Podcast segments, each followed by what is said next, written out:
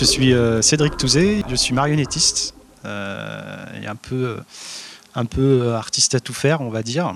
Euh, et on est là au petit théâtre, dans l'atelier du petit théâtre du Bas de l'Âne à Saint-Jean-de-Trézy, en campagne.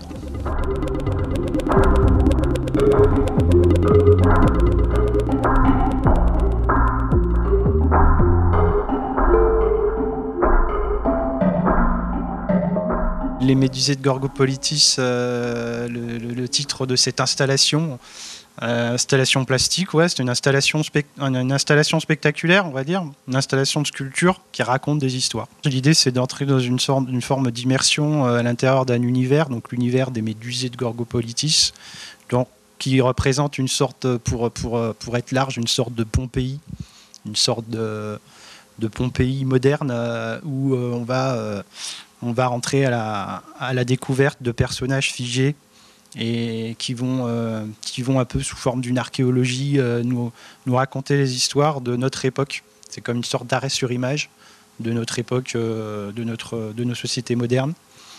Et, et, et c'est comme si nous, en tant que spectateurs, on se plongeait en fait dans le futur. On était dans le futur et on retrouvait notre époque d'aujourd'hui. C'est une anticipation en fait tous les spectacles que je fais en fait sont, euh, sont vraiment liés à, mon existence, au parcours de vie que je traverse. Et, euh, donc je suis marionnettiste depuis, depuis euh, plus de 20 ans. Et donc mon travail c'est d'animer l'inanimé. Et, et, à travers donc mon existence, j'ai traversé il y a quelques années une rupture avec, avec des deuils, des deuils familiaux très proches pas successifs. Euh, et il y a eu euh, cette rupture avec l'animé. J'ai eu l'impression qu'en fait, tout autour de moi s'immobilisait, se figeait et où plus rien ne bougeait. Et à un moment donné, j'ai eu besoin en fait de le traduire euh, à, travers, à travers ça, à travers l'idée de, figer la marionnette, de faire, d'arrêter l'animé et de, créer des, sculptures. Puis ensuite, à travers ces sculptures, de pouvoir le redonner vie à travers la parole, à travers les histoires.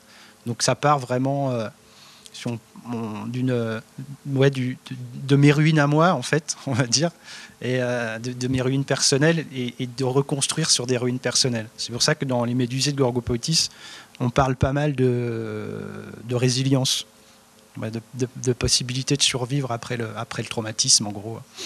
Et voilà.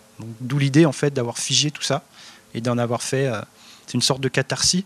Et du coup, je l'ai transformé en quelque chose de collectif, puisque c'est à mon sens à ça que sert l'art, de transformer des, choses personnelles en, choses collectives.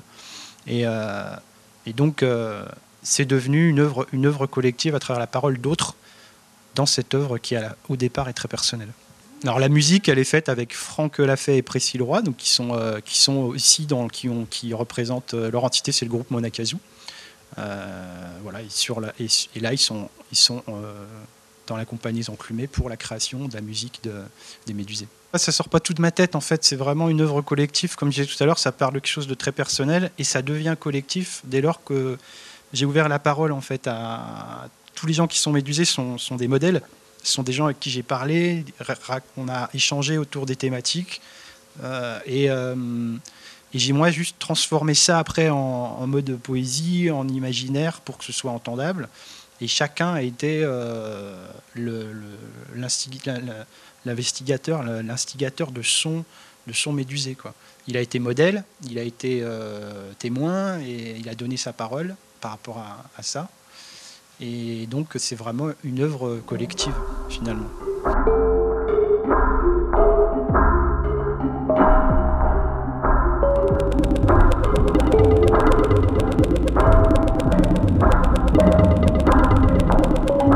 En fait, la question qui a été posée à chaque euh, personne, c'était qu'est-ce qui vous sidère, qu'est-ce qui vous méduse dans notre société, en réexploitant euh, le mythe de la gorgone, qui figeait ceux qui la regardaient, qui les transforme en pierre.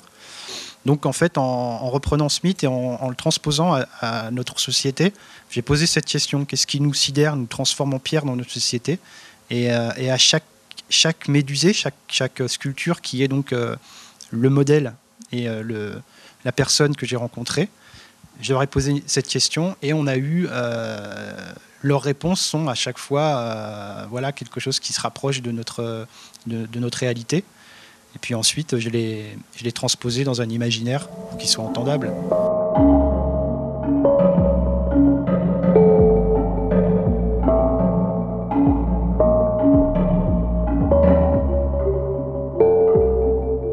C'est une forme de, une forme de ZAD, ouais, une forme de, d'espace, euh, en tout cas, ouais, d'espace de, de friche, de, reconstruction, de, de, de réexploitation en fait de, de, ce qui, de ce qui est là et qu'on veut transformer.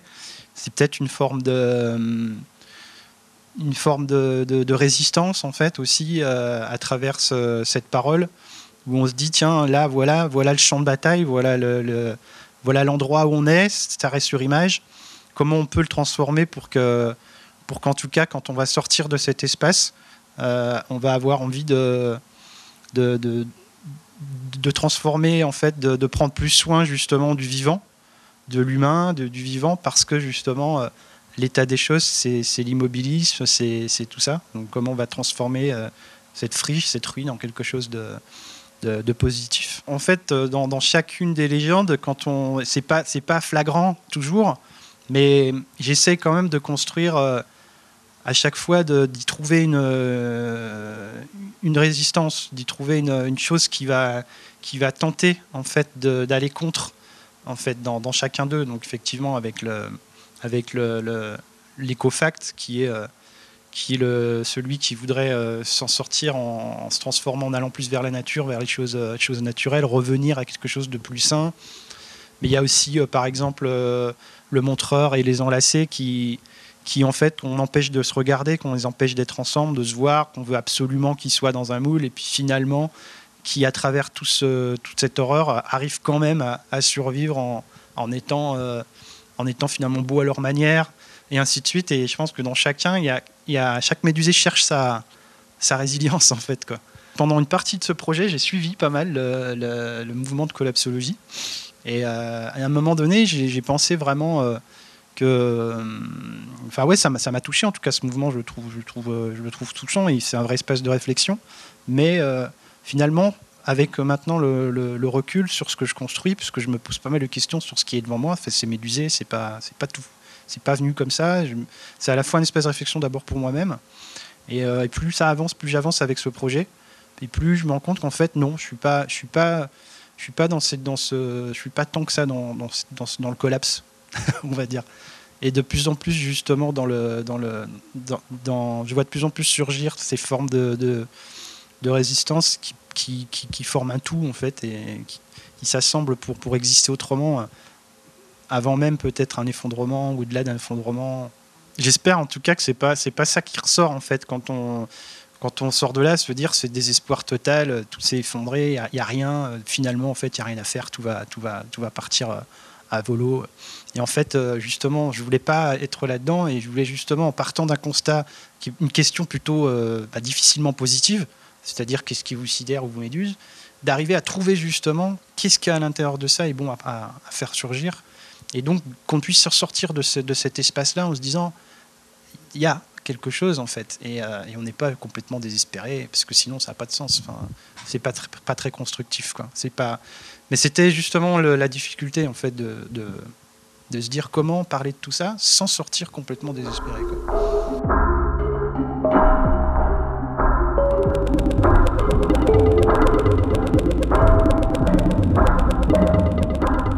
C'est d'essayer de, pouvoir créer du mouvement dans l'immobilisme en fait, et puis euh, de pouvoir quand même euh, faire circuler, euh, faire pousser des choses qui soient positives, même, même si justement elles sont pas évidentes. C'est pas ni bon, c'est pas ni noir ni blanc, c'est plutôt gris, encore plus en ce moment, mais, mais justement c'est justement d'essayer toujours de trouver l'endroit où il y a quelque chose, une fleur qui poussera dans le désert, un oranger sur un sol irlandais, comme disait Bourville voilà, en plein, en plein hiver. Voilà. c'est ces choses-là. Quoi. Finalement, c'est de continuer à rêver. C'est euh, Jean Rochefort qui disait, euh, je ne sais plus exactement comment il le disait, mais qu'on était, euh, on manquait, enfin, il, y avait, il constatait une absence de rêve et qu'il était temps justement de réapprendre à rêver.